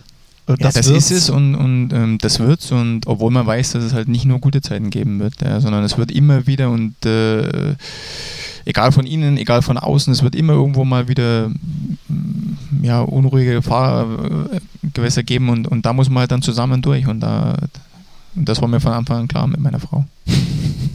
Inwiefern ist es wichtig, vielleicht sich selber auch zurückzunehmen? Kannst du das? Musst du das? Ja, meine Frau sagt, ich könnte so ruhig noch mehr. Ähm, ja, es ist, ist es ist nochmal, es ist nicht ganz einfach. Die Situation ist es äh, ist nicht ganz einfach, weil ich, wie gesagt, hier alleine bin und, und meine Familie in Salzburg und äh, dann ist es natürlich schwierig. Wo soll ich mir jetzt zurücknehmen? Also ich bin ja eh hier. Ja, aber macht man sich nicht vielleicht manchmal Vorwürfe, weil durch den Job, den man ja hat als Spieler und dann als Trainer, man hat ja das Gefühl, alles würde sich um sich drehen, also um dich drehen, weil man muss alles drumherum planen, um deinen Terminkalender. Ist man dann irgendwie besonders, versucht man besonders rücksichtsvoll zu sein, dann in Momenten, wenn man da ist? Es ist wichtig, dass du auch äh, bereit bist, was heißt bereit bist, dass du offen bist auch für die Themen, für die Probleme von, von, von der Frau, von den Kindern, dass du einfach dann mitteilnimmst an, an ihrem Leben, obwohl du vielleicht viele Termine hast, viel, es dreht sich eigentlich alles um dich. Äh, und du musst einfach offen sein. Du musst einfach bereit sein, dann auch an dem Leben teilzunehmen. Und, und das ist ja auch wichtig, dass du, dass du weißt, wie, wie geht es der Tochter, wie geht es den Kindern, wie geht es deiner Frau. Ähm, wo, sind, wo sind dort Themen, die man, die man besprechen muss. Wie gesagt, meine Tochter hat jetzt Matura gehabt, äh, hat die Prüfung bestanden, also ist fertig jetzt mit der Schule. Die, die Kinder Matura heißt Abitur. Abitur, genau. In Deutsch. Ähm, die Kinder äh, spielen, die Jungs spielen Fußball, auch da will man immer dabei sein. Der Große ist jetzt in die Akademie gekommen, sind natürlich andere Themen jetzt wieder, die, die da. Also du musst versuchen, dann auch für, für klar, für diese Sachen äh, bereitzustehen und da auch teilzunehmen an dem Ganzen. Hast du denn das Gefühl, dass du all dem gerecht wirst? Boah, Herr Zico, wir sind hier nicht zum äh, Kaffee trinken. Ja, ich hoffe schon. Also ja. es geht mit Sicherheit noch mehr, ähm, weil du natürlich das ist halt nicht ganz einfach. Du bist natürlich immer in dem Radl hier drinnen, ja, das ist für dich wichtig und, und du überlegst und, und machst und was musst du machen und, und hier und nächstes Training, dort, dort Spiel, was, was, was. Und, und, und da muss natürlich sofort dann auch wieder bereit sein für die, für die normalen, für die, für das alltägliche äh, Leben, ja, für deine Familie da zu sein. Ähm, ja, also ich gebe alles. Aber wenn du, sie beides gut bedienen. wenn du irgendwann mal das Gefühl hab, hast, du wirst dem nicht mehr gerecht, würdest du dann auch sagen, Fußball Absolut. ist dann jetzt auch vorbei? Ja, absolut. Ja, das war einfach auch ähm, uns extrem wichtig. Ähm, also ich würde jetzt nie den Beruf oder, oder die Familie aufs Spiel setzen für den Beruf. Also wenn das nicht funktioniert, dann, dann, dann muss man was verändern. Wir sind ja auch ein Stück weit Familie bei Borussia Mönchengladbach, die große Borussia-Familie. Du ähm, hast zwar für den FC Bayern gespielt, also für den zweitbesten Verein der Welt, sage ich jetzt mal, ähm, bist aber immer mal wieder auch an Mönchengladbach äh, vorbeigefahren oder mal reingefahren an Bückelberg. Du hast 13 Mal gegen Gladbach gespielt, vier Tore, sechs Siege. Gut, hast auch dreimal verloren. äh, was habe ich mir hier aufgeschrieben? Irgendwann mal zweiter 10.96 mit Bayern 2-1 im DFB-Pokal gewonnen. Da hast du uns den Siegtreffer eingeschenkt am Bökelberg. Erinnerst du dich noch? Uwe Kamps stand im Tor. Hat er dir da nicht direkt in den Arsch Echt, getreten? was? Ja? Das kann ich ihm gleich sagen. Ja? Wann war das nochmal? 2. Oktober 1996. Gladbach hat durch einen Treffer von Karl-Heinz Flipsen, Mhm. äh, nee, durch Jörg Neun, äh, durch den Neuner 1-0 geführt, dann Strunz und dann du das Siegtor Okay. am Bökelberg. Ausverkauft 2-1. Frage in Uwe nochmal. Aber dein allererstes Spiel gegen Gladbach war mit Dynamo Dresden ein 1 zu 5. Dreimal Karl-Heinz Flipsen. Jetzt ist das natürlich immer einfach gesagt, weil man jetzt die Raute auf der, auf der Brust trägt. Aber äh, schon damals war das für dich, war Borussia Mönchengladbach für dich ein Verein, wo man hingeschaut hat und gedacht hat, ja, Absolut, absolut. Äh, ein, ein, ein Verein, wo es vor allen Dingen immer wieder Spaß gemacht hat, auch herzufahren, ein cooles Stadion, coole Fans und, und wie gesagt auch verloren. Also da Auch gab, verloren. war auch absolut Qualität da. Und ähm, wie gesagt, deswegen gut, Marco jetzt nochmal entschieden, ähm, aber wir auch äh, unser, unsere Ideen auch mitgegeben. Ähm, es war top, äh, top Entscheidung. Ja. Wie gesagt, nochmal Gladbach ein- mit viel Tradition äh, und was wir auch jetzt sofort gemerkt haben, ähm, sehr familiär, ja, sehr familiär aufgestellt und sehr offen dann auch und es macht extrem viel Spaß. nimm uns doch mal mit in diesen Prozess. Wenn dann klar ist, hier liegt Gladbach auf dem Tisch, Max Eberl war da, das sieht man daran, dass der Kühlschrank leer war. Kleiner Spaß, ich darf das. Äh, äh, und jetzt ist die Überlegung, gehen wir dahin oder nicht? Inwiefern war Alex Zickler äh, daran beteiligt? Ja, es geht ja, es geht ja so ein Stück weit, äh, was hast du, wo willst du hin? Ja, und, und es war ja auch der ein oder andere Verein auch noch im Gespräch. Und äh, ich sag mal, unser Vorhaben oder unsere Idee ist ja dann auch äh, ein Stück weit eine andere, ähm, die, die, also Gladbach jetzt in den letzten Jahren gespielt hat. Und für uns war es aber wichtig, also sie, sie haben eine unglaubliche Qualität fußballerisch, ja. Und wenn du das jetzt mit dem, was du noch dazu bringst, vereinst, hast du ja extrem viel Potenzial, ja. Ähm, also sie können kicken ohne Ende und jetzt geht es nur darum, dass wir es vielleicht ähm, gegen den Ball äh, ähm, noch ein Stück weit anders aufziehen. Also würdest du beides haben. Du musst zwar investieren in das eine, aber das andere haben sie schon.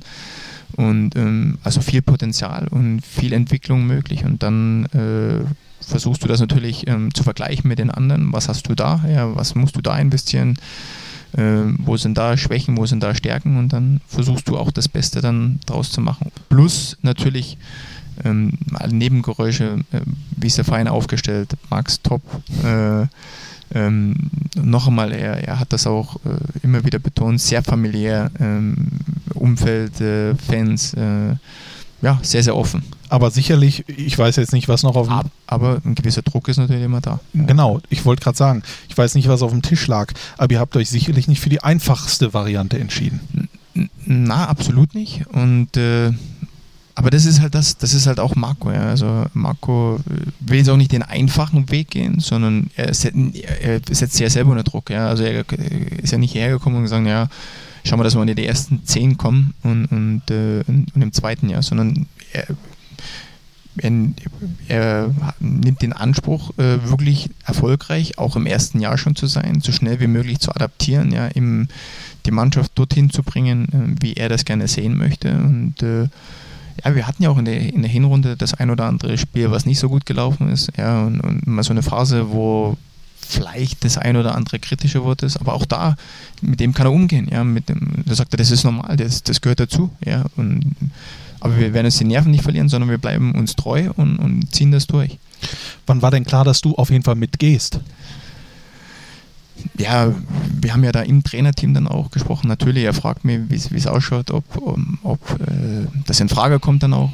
Du besprichst das mit der Familie und äh, war nicht ganz einfach, aber ja. Was heißt, das war nicht ganz einfach? Ja, ist ja klar, weil äh, die Familie, es war klar, dass die Familie in Salzburg bleibt, dadurch, dass. Wegen der Schule wegen wahrscheinlich. der Schule. Ähm, und wir dann auch geschaut haben, gesagt haben, okay, wir, wir schauen nochmal, wie es das erste Jahr wird. Und ja, aber das ist halt, wenn du mit vier Kindern zu Hause, äh, dann überlegen, muss man das genau überlegen, wie wir das, wie wir das machen.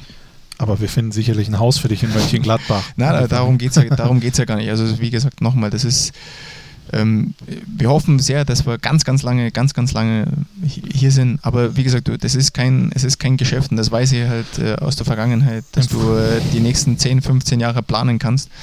Und deswegen muss man sich Schritte genau überlegen. Das ist richtig. Im Fußball geht es äh, ganz schnell oftmals. Das ist anders als hier im Podcast. Hier dauert es ein bisschen, ein äh, bisschen länger. Äh, ihr habt dann alles aufgezeichnet bekommen. Auf so ein Blatt Papier stelle ich mir das jetzt vor. Und dann kommt ihr nach Mönchengladbach. Dann habt ihr die erste, die zweite, die dritte Woche. Habt ihr euch irgendwann dann mal angeschaut, da in eurer WG, äh, bei einem Bierchen und gesagt, alles richtig gemacht? Wann war der Moment? Ja, Oder gab es den nicht? Ne, der, den gab es schon und den gab es sehr, sehr oft und ähm, auch relativ schnell. Also ich meine, für uns war das ja, wir versuchen ja zu pressen, ja, wir wollen ja aggressiv vorne gegen den Ball spielen und für uns war das schon mal ein Moment, wenn du das trainierst und es funktioniert nicht. Weil die Mannschaft einfach fußballig so stark ist, dass sie sich aus jedem Pressing befreien. Mhm. Ja, mit spielerischen Möglichkeiten. Und, und, und, das war schon mal einerseits, bist du ärgert dich das natürlich, dann musst du halt was ändern ja, an, an, Platzgröße, dass du einfach äh, regeln, dass du einfach da auch hinkommst. Aber für uns war ja schon äh, die können kicken, äh, einfach cool. Ja, und dann hast du schon mal was. Und das andere, wie gesagt, musst du halt nach und nach reinbringen. Ähm, dieses aggressive Vorwärtsverteidigen, ballorientiert nach vorne. Ähm, aber die können kicken und das war schon und gute, gute Jungs und, und charakterlich top, ja, also von der Mannschaft her, äh, ja, absolut. Und da, da, da, muss gar nicht alles funktionieren, ja, da, da, sondern dass das, dass das Grundgerüst oder dass, dass das passt. Ja. Gab es da einen, wo ihr vielleicht vorher gar nicht gewusst habt, was kommt da auf euch zu, den ihr dann im Training oder im Drumherum gesehen habt, wo ihr gedacht habt, meine Güte, den haben wir jetzt bei uns im Kader, den machen wir, den machen wir groß. Ja, es gibt ja schon einige, die einiges erlebt haben, auch schon äh, ganz anders wie, oder ein bisschen anders zumindest wie in Salzburg. Salzburg war ein sehr junger Kader äh, mit ein paar Älteren, aber hier ist heute dann noch ein Weltmeister, hast Nationalspieler. Äh, ähm, ja, wie gesagt, nochmal, da, da, da eine rauszuheben wäre jetzt, wär jetzt schwierig, sondern es war so die Gesamtheit von dem, was wir bekommen haben. Der Max Eberl hat sicherlich in den Gesprächen auch oft das Wort Fohlenstall äh, fallen lassen, das sehr wichtig ist für Borussia Mönchengladbach, die Nachwuchsarbeit. Wenn man ähm, sich das Testspiel anschaut, das erste in der Vorbereitung gegen Ferl, ich habe das kommentiert äh, und habe mir gedacht, wenn da jetzt der Roland Wirkus, der Nachwuchsdirektor, oder Max Eberl nochmal zurückschaut als ehemaliger Direktor für den Nachwuchs und das Trainerteam und sieht da diesen ganzen jungen Leute, äh, nennen wir mal Rocco Reitz, Conor Noss, äh, Jan Olschowski etc., da muss einem doch unbedingt das Herz aufgehen, wenn man sowas sieht, oder? Wie schafft ihr das, diese Leute ranzuführen, auch mit dem Bewusstsein ranzuführen, äh, dass das hier wichtig ist, in Mönchengladbach auf die jungen Spieler zu setzen, denen keinen Druck zu machen? Das muss ja, also das muss man auch planen irgendwie. Ja, es ist, es ist nicht ganz einfach. Ähm, die Corona-Phase ist natürlich ein bisschen dazugekommen. Wir haben die Jungen dazu. Das war so eine Möglichkeit, dann auch die Jungen dazu äh, zu nehmen. Äh, ähm, ihnen einfach mal auch zu ermöglichen, Trainingseinheiten mitzunehmen mit den Profis zusammen. Äh, zuerst natürlich in Gruppen, dann später auch in der Mannschaft. Aber man hat schon gesehen in den, in den, in den letzten Wochen, Monaten, äh, dass es ihnen auch was gebracht hat. Also sie, sie nehmen ja was mit, ja. sie entwickeln sich, haben natürlich noch in den, in den ein oder anderen Sachen Defizite, an denen, sie, an denen sie arbeiten müssen. Aber ich glaube, dass dass uns es etwas bringt, ja, erstens als Verein, ja, die, die Jungen und ihnen natürlich dann auch äh, diese Trainingseinheiten was bringt in ihrer Entwicklung, ja, wo sie selber sehen, okay, das mache ich schon richtig gut, aber an dem muss ich halt noch ein bisschen arbeiten und für uns ist, ist es natürlich wichtig, dann auch solche Jungen mit ranzuführen, ja, und, und äh, irgendwann auch zu sagen, okay, wir, wir, brauchen da keinen, wir haben einen. Ja? Und, und dem muss man vielleicht noch ein bisschen die Zeit geben, über ein paar Minuten dann, dass, dass man den dann auch an dieses Geschäft ran. Aber es ist anders wie früher. Ich glaube, dass es früher noch ein Stück weit einfacher war. Aber die, Jungen müssen, die Jungs müssen halt sofort funktionieren. Ja? Und es ist unsere Aufgabe, ähm, ihnen jetzt dann auch in den Trainingseinheiten mit den Profis viel zu ermöglichen, ihnen äh, viel zur Seite zu stehen, ähm, dass sie Dinge mitnehmen, dass sie adaptieren, dass sie äh, wissen, dass es anders ist wie in der U23, ähm, dass es auch kein Jugendfußball mehr ist oder, oder sondern es ist Profifußball, ja. Und äh, das machen sie richtig gut, aber es wird noch ein bisschen Zeit dauern, ein bisschen Zeit brauchen was ist das, was du da reingibst in diese Entwicklung, komplett als Co-Trainer? Wo siehst du deine Aufgaben? Ich habe dich heute beobachtet, wo du dann auch mal ja, lauter gesprochen hast, sage ich mal, zum ganzen Team. Das passiert ja auch nicht oft. Wann ist der Co-Trainer Alexander Zickler gefragt? Ja, es ist, es ist wichtig, dass ich meine, ich war selber Profi, ja, und, und es gibt Übungen, die macht man gerne, es gibt Übungen, das zieht sich, ja, und, und, und, und ähm, aber ich glaube, und es ist gerade für unsere, für unsere, meine, heute Torschuss, äh, für unsere Offensivabteilung, und da gehört jeder dazu. Ja, eben, egal ob es ein Matze Kinder, der Innenverteidiger ist, oder ein Prell, der vorne in der Spitze ist. Wenn ich vor dem Tor bin, ja, dann will ich das Ding reinmachen. Dann, dann hole ich mir erstens ein Vertrauen, ich hole mir Sicherheit, ich hole mir Lösungen für, für, für Spiel. Und, und wenn ich zwei Meter vom Tor bin, dann mache ich die nicht mit der Hacke, sondern mache mit der Innenseite. Ja, dann will ich das Tor machen. Mit allem, was ich habe, um, um, um um da auch, wie gesagt, nochmal eine Sicherheit zu holen für, für die Zukunft. Passqualität, Pässe, äh, es, gibt, es gibt so viele Kleinigkeiten, die man, die man mit 10%, 20% mehr, wenn man dann bei 100 ist, wirklich, ja, die hat man dann drinnen, die, die, die, die spielt man im Schlaf. Ja. Und, und da geht es einfach auch bei solchen einfachen Übungen darum, wirklich die auch mit 100% äh, Einsatz, äh, mit 100% Überzeugung zu, zu spielen.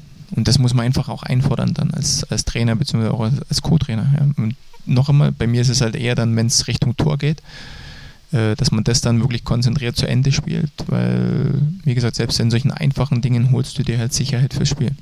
Das heißt, wenn man mal auf die vergangene Saison schaut, Tyram, Player, äh, Patrick Herrmann ja sogar, ich sage immer, der beste Flacco aller Zeiten, wenn man auf seine, äh, auf seine Werte schaut. Ähm, mit denen hast du dann auch schon speziell gearbeitet. Ja, mit, mit äh, ich sag mal, wenn ich, mit, wenn ich mir Lasso anschaue, äh, unfassbar, ja. also unglaubliche Qualität äh, im, im Abschluss.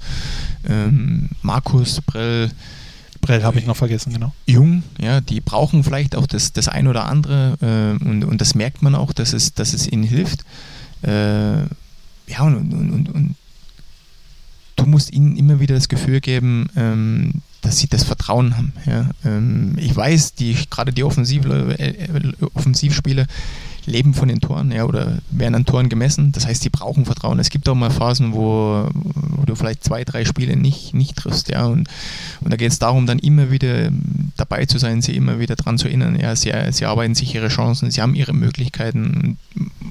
Und irgendwann macht es Klick und, ja, und es geht wieder in die richtige Richtung. Also da immer wieder drauf zu schauen, brauche jetzt was, brauche Zuspruch, brauche einen Rat, brauche irgendwas ähm, Situation im Feld, äh, wie, wie kann ich mich anders bewegen, wie hätte ich mich besser bewegen können, wie schaffe ich mir einen Vorteil gegen den Gegenspieler. Ähm, solche, solche Dinge, die sind extrem wichtig. Gibt es dann auch mal die Situation, dass Marco Rose unzufrieden ist mit dem Spieler XY in der Offensive und dann irgendwie vielleicht, ich sage jetzt mal, auswechseln, aber dann gibt es den Moment, wo du sagst, warte mal, Marco, ich, ich rede jetzt erstmal ganz kurz mit ihm. Oder ist gab's das jetzt gab es jetzt noch nicht. Äh, wir reden schon dann drüber, ja, und, und, und, und was, was wäre die beste Möglichkeit oder, oder was wäre das Beste jetzt für das Team, für die Mannschaft? Ähm, ja, aber es ist jetzt noch nicht so gewesen, dass ich sage, okay, ähm, na, lass den lieber drinnen. Also wie, Marco weiß auch genau, wenn, wen er jetzt drinnen lassen kann oder wen er jetzt da, da rausnehmen kann. Aber du warst ja Stürmer, du weißt ja, ein Stürmer kann 45 Minuten und in der 70. hat er schon Absolut. wieder einen Dreierpack auf dem Konto. Ähm, jetzt hast du gerade, wir kommen zum Schluss, ja, das gebe ich dir schon mal mit. äh, äh, du hast jetzt gerade, äh, was wollte ich sagen, von, von der Entscheidung äh, gesprochen, die Marco Rose dann trifft. Gibt es die Überlegung, dass es irgendwann vielleicht den Moment gibt, dass du derjenige bist, der Entscheidungen trifft, also Cheftrainer? Ich kann es mir schon vorstellen, allerdings noch nicht jetzt. Also ich bin in dem, wo ich jetzt drinnen bin, wie gesagt, ich bin jetzt bei Marco das jetzt das vierte Jahr im Profifußball dabei und äh, ähm, es macht unheimlich viel Spaß. Ja, du hast deinen Platz gefunden, du hast jetzt auch deinen Aufgabenbereich äh, gefunden, wo du dich entwickeln kannst und äh, natürlich möchte man irgendwann mehr. Aber ich bin jetzt noch nicht so weit, dass ich sage, ich bin in einer Planung, wo ich sage jetzt, okay, in drei, in zwei Jahren, in drei Jahren ist es soweit. Es kommt vielleicht irgendwann, aber momentan muss ich echt sagen, fühle ich mich extrem wohl und, und, und genieße das hier und genieße das im Team und äh, das wird sich zeigen wir schauen mal, damals gab es das ja auch bei den Bayern oder bei uns bei Mönchengladbach, Lattek, dann hat Heinkes übernommen und so weiter und so fort. Vielleicht, wenn Marco Rose in acht Jahren sagt, dreimal Champions League, viermal Meister, jetzt gehe ich, äh, jetzt höre ich auf, dann wird Alex Zickler Cheftrainer von Borussia Mönchengladbach. Ist auch eine ja, schöne cool. Perspektive, cool. oder? Absolut. Äh, zum Schluss stelle ich dir ganz kurz äh, Fragen aller Couleur da kannst du ganz kurz drauf antworten oder lang, wie du willst. Und dann kannst du auch in die Eistonne gehen oder was du auch immer jetzt noch. Nee, du musst noch das zweite Training vorbereiten. Ne? Ja. ähm, gibt es etwas, wovon du schon lange träumst, dich aber noch nicht getraut hast, es zu tun? Geträumt habe. Ähm, Fallschirmspringen. Und warum hast du noch nicht getan? Weil ich Schiss habe. Aber ich finde das cool von oben. Ich finde das echt cool, aber ich habe Schiss. Okay. Wenn wir Meister werden, dann machen wir das zusammen. Ich ja, wollte Tandemsprung, oder? Tandemsprung, wir zwei. Hattest du schon mal eine Begegnung mit der Polizei? Und wenn ja, wie sah die aus? Eine oder mehrere? Dann, also ich habe schon mehrere gehabt. Dann nimm die äh, interessanteste raus. Die interessanteste war, ähm, haben wir da Zeit? Ja. Okay, also. Hast ähm, du Zeit, ist die Frage ich bin mit einem, mit einem Freund gefahren in seinem Auto. Äh, wir sind in einen Stau gekommen. Wir waren an einer Ampel, an einer Kreuzung, wo wir hätten rechts abbiegen müssen. Dort war aber gesperrt, weil es dort an dieser Straße einen Unfall gegeben hat. Ähm, wir kommen an diese Kreuzung. Mein Freund ist vorher ausgestiegen, hat mit der Polizei gesprochen. Er hat seine Firma ungefähr 200 Meter weiter oder 300 Meter weiter in dieser Straße gehabt und gefragt, äh, wie es ausschaut, ob man da irgendwie anders hinkommt. Die Polizei hat gesagt, Polizei hat gesagt nein. Ich bin dann dazugekommen, habe den Polizisten gefragt, es war nur ein Spaß, was es kostet, wenn ich über einen Fußweg fahre. Das heißt, auf den Fußweg drauf, an dem Unfall vorbei, wieder rein und dann rum. Okay. Ein Monat später kriege ich ein Schreiben von der Polizei mit einer Anzeige. Der Polizist hätte gesagt, ich hätte gefragt, was es kostet, wenn ich ihm den Fuß wegfahre. Ach. Ja. Und es ging vors Gericht. Wirklich? Ja. Wie ist es ausgegangen? Schlussendlich war es dann so, wir haben uns, wir haben uns äh, geeinigt. Ähm, Ihr habt euch geeinigt? Äh, es war ein Wahnsinn. Also es war wirklich ein Wahnsinn. Ähm, die Polizisten, muss ich echt sagen, haben Glück gehabt dann zum Schluss. Okay. Äh, normalerweise, wenn ich das durchgezogen hätte, wäre es schwierig geworden, aber wir haben eine Einigung gefunden und äh, es ist alles an den Verein des Richters gegangen.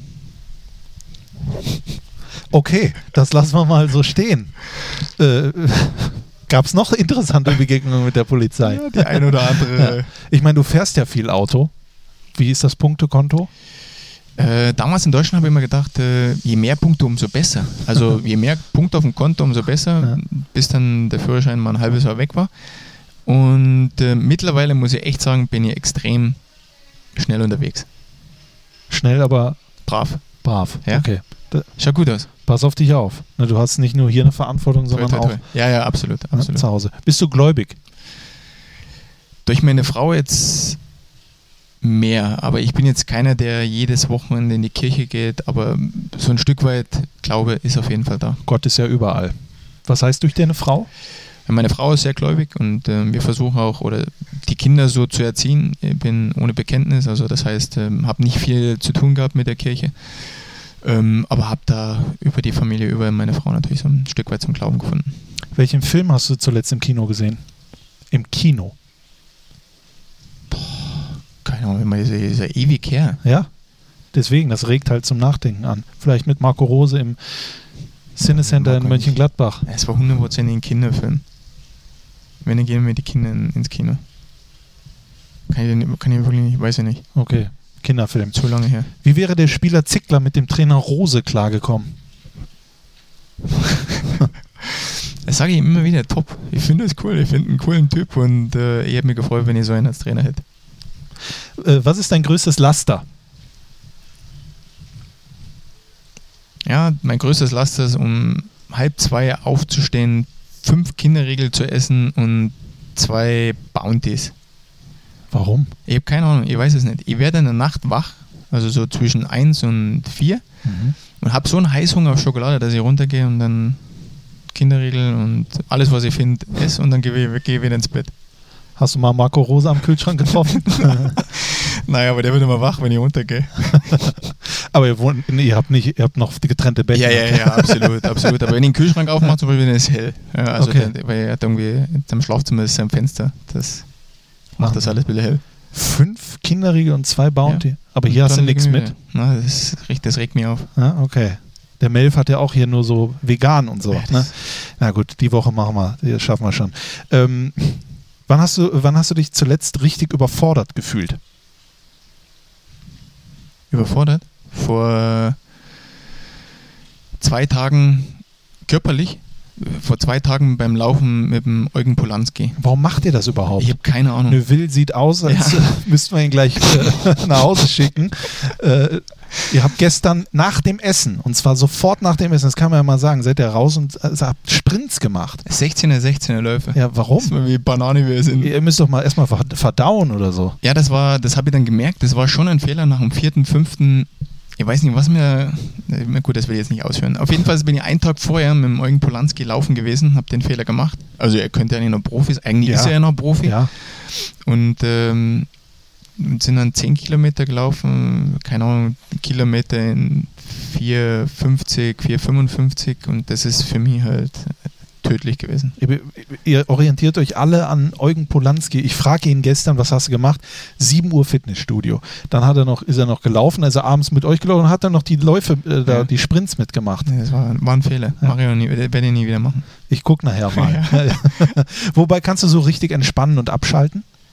Ähm, klingt zwar blöd, aber wo ich richtig abschalten kann, entspannen kann, ist, wenn ich nach Salzburg fahre im Auto. Weil du dann weißt, jetzt. Ja, aber dann, ich mache mir dann meine, keine Ahnung, meine Musik rein oder sogar aus und, und fahre einfach. Weil ich weiß, fünf Stunden bin ich unterwegs, also sechs Stunden, Und dann hörst du nichts in sechs Stunden. ja, und fahre einfach und, und lass alles zu, was, was, was kommt. Und äh, dabei kann ich, kann ich entspannen. Auch Podcast ist nichts für dich, was du mal hörst. Hast du noch nie einen Podcast gehört? Aber den hörst du dir Den an. Den. Fohlen-Podcast. Nicht an, mal mit Marco. Rose, den hast du gehört. Ja. Das ist Wahnsinn. Wann warst du das letzte Mal so richtig neidisch auf etwas oder jemanden? Neidisch. Auf jeden Fall neidisch. Oder kennst du das Gefühl gar nicht? Neid. Ja, ne. Auf Eugen Polanski vielleicht. Ja, dass der, dass der nicht geschnauft hat und ich war, hab einen Puls von 220 gehabt. Du bist aber auch zwei, drei Jährchen älter. Das kann man ja noch dazu Anderthalb. sagen, oder? Anderthalb. Sorry. Äh, du kannst, äh, nee, was, wo bin ich hier stehen geblieben? Genau, du kannst einen Tag mit einem Menschen dieser Welt tauschen. Wer wäre das und warum? Und jetzt nicht Eugen Polanski sagen. Na, ähm, klingt ja auch komisch, weil momentan nicht ganz so, aber ich würde gerne mal mit einem Formel-1-Fahrer tauschen. Ich würde gerne mal Formel 1 fahren. Würde ich jetzt wahrscheinlich Lewis Hamilton vorschlagen. Lewis Hamilton, Ja, ja. dann gewinnst du immer. Aber woher kommt diese Leidenschaft?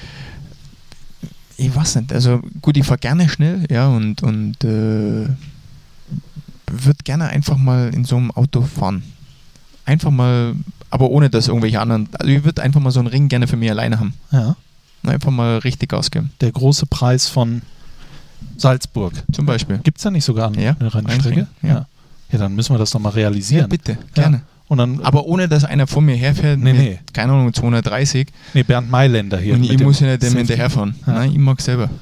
Wie hat dir der Podcast gefallen? Super. Ja? Ja, Bleib- richtig kurzweilig, Kurzweilig? muss ich sagen. Du hast mir vorher schon Druck, ge- Druck gemacht, ne? Keine Lust, beziehungsweise keine Zeit. Das stimmt ja. überhaupt Ja, nicht. weiß ich nicht. Aber du hast nicht gedacht, dass der so gut wird. Das ist ne? cool. Ja. Echt cool, muss Okay. ich sagen. Ja, schön. mich. Es hat mich sehr gefreut, dass du dir die Zeit genommen hast. Es ist jetzt übrigens Mittwoch, was haben wir heute? Äh, 19. August. Wir sind an der Klosterpforte. Anderthalb Stunden noch, dann ist das nächste Training. Äh, dazu die letzte Frage. Wer, wer, wer ist da so für zuständig? Wer macht diese ganzen Planungen, wer, die Vorbereitungen, was Training angeht, das mal aufschreiben und so weiter und so fort? Ja, wichtig ist erstmal ähm, überhaupt mit der medizinischen Abteilung dann auch abzusprechen, was ist möglicher, was können wir trainieren, dass wir nicht überpacen, dass wir die Jungs dann auch immer wieder ähm, Trainingsseiten, wo sie regenerieren können, wo sie ein bisschen overfahren können, dann wieder Spitzen setzen, Reize setzen. Ähm, das ist natürlich extrem wichtig und dann arbeiten, arbeiten wir uns die Inhalte natürlich zusammen und ähm, ja, ich schreibe sie dann nieder. Also ich schreibe es nieder, nur. Okay. Wie viel da werden wir Wie? nach der Saison? Ja, wieder nur die Top 3. Oh. Das, äh, meine sehr verehrten Damen und Herren, Dankeschön, lieber äh, Zico. Wo kommt das überhaupt her? Wer hat das ja von Zico? Ja, da gab es ja so einen brasilianischen Fußballspieler, Ja, ja. Zico, ja, der hat seinen Spitznamen von mir. Haben wir das auch noch gelernt. Dankeschön. Dir noch einen Bitteschön. schönen Tag. Euch herzlichen Dank fürs Interesse. Äh, war doch ein guter Start in die neue Staffel, sage ich mal. Das war Alexander Zickler im Fohlen-Podcast, den er jetzt auch im Auto gehört hat. Deswegen fahr vorsichtig, Alex. Bis zum nächsten Mal. Vielen, vielen Dank. Dankeschön. Macht's gut, habe die Ehre. Servus. Ciao. Das war der Fohlen-Podcast, der Talk, präsentiert von Unibet. Hört auch rein in Fohlen-Podcast die Nachspielzeit und Fohlen-Podcast das Spezial von Borussia Mönchengladbach.